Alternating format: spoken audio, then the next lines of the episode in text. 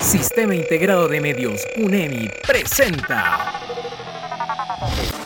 a las voces autorizadas en el deporte, porque ellas saben de fútbol, saben de fútbol. Un programa clasificación A, apto para todo público. Contenido tipo D, deportivo.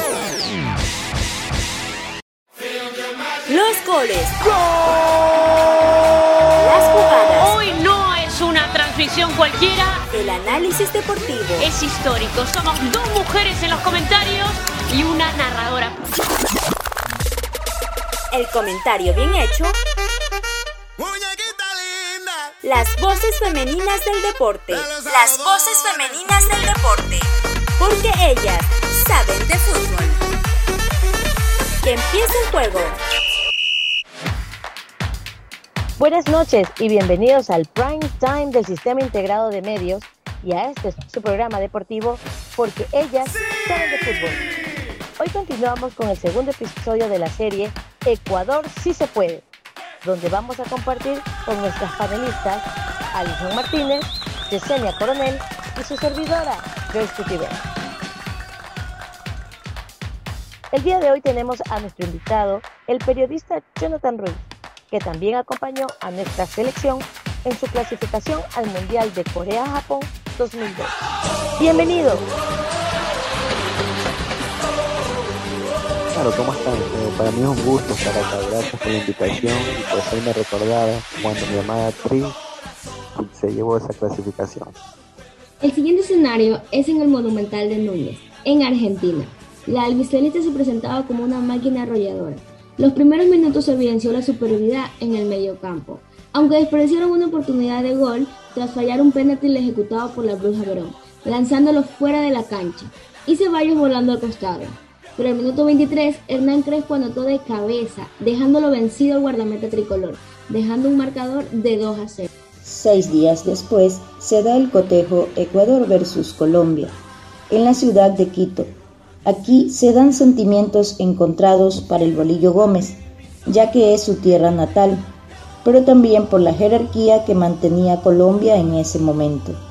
El resultado final fue 0 por 0, que puso en duda a todo el país porque parecía que el sueño mundialista se estaba alejando.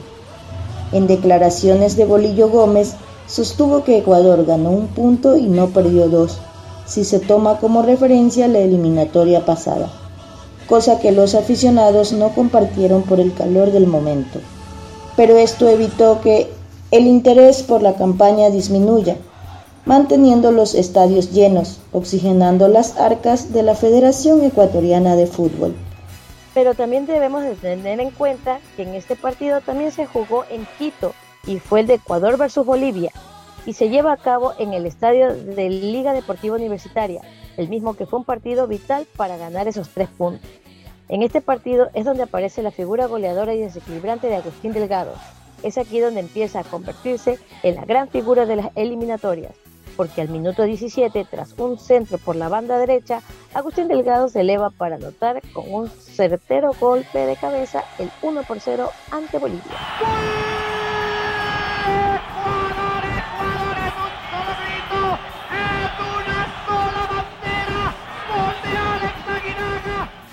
Y después de este recuento, coméntanos Jonathan, ¿cómo vivió usted esa alegría tan grande que nos llevó directo a ese tan anhelado mundial?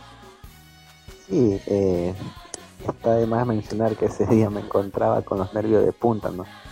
Creo que todos los ecuatorianos estábamos igual. Eh, estaba en una de las cabinas deportivas con la mirada en el reloj y otra en el arco. Y claro, con lágrimas en los ojos y al pie del cañón, puesto que no se llegaba el anhelado gol hasta que Dios nos iluminó con el flaco Caviedes, quien con un gol de cabeza casi manda el estadio abajo. En el minuto 14 del segundo tiempo vuelve a anotar y se impone un 2 a 0, tras una jugada en conjunto. Nuevamente Ecuador viaja a Uruguay al Estadio Centenario. Aquí Magallanes nos desconcierta ya que estábamos quedando fuera de la carrera mundialista. Posteriormente el arquero se desentiende de la defensa y Darío Silva aprovecha para anotar un gol de cabeza. En el segundo tiempo, Uruguay marca 3 a 0 con gol de Oliviera y Cedres sentencia el 4 a 0 en la tarde para el olvido del arquero José Francisco Ceballos. Pero cuéntanos, Jonathan, ¿cómo se vivió el viaje a Japón? Claro, eh, recuerdo que la plantilla viajó en dos grupos, uno desde Quito y otro desde el puerto de Guayaquil, recorriendo un aproximado de 275 kilómetros al suroeste, para poder así juntarse y llegar a Los Ángeles, donde pasarían la noche y creo que era un domingo que tenían que viajar eh, desde Los Ángeles hacia el lejano oriente. ¿Cuál es el gol que te hizo gritar de emoción? ¿El que más disfrutaste? Claro, sin duda alguna, creo que todos los ecuatorianos lo recordamos, incluso no solo yo lo grité, sino eh, toda la cantidad de ecuatorianos. Fue el, el Nine Caviedes. Y una vez más se nos agotó el tiempo de nuestro programa, porque ellas saben de fútbol. Pero el día de mañana seguimos con nuestra tercera entrega del especial Ecuador si se puede, aquí por el Sistema Integrado de Medios. Muchas gracias. Pitazo final del programa. Los esperamos en la próxima cita deportiva. No le cambie y entérese por qué ellas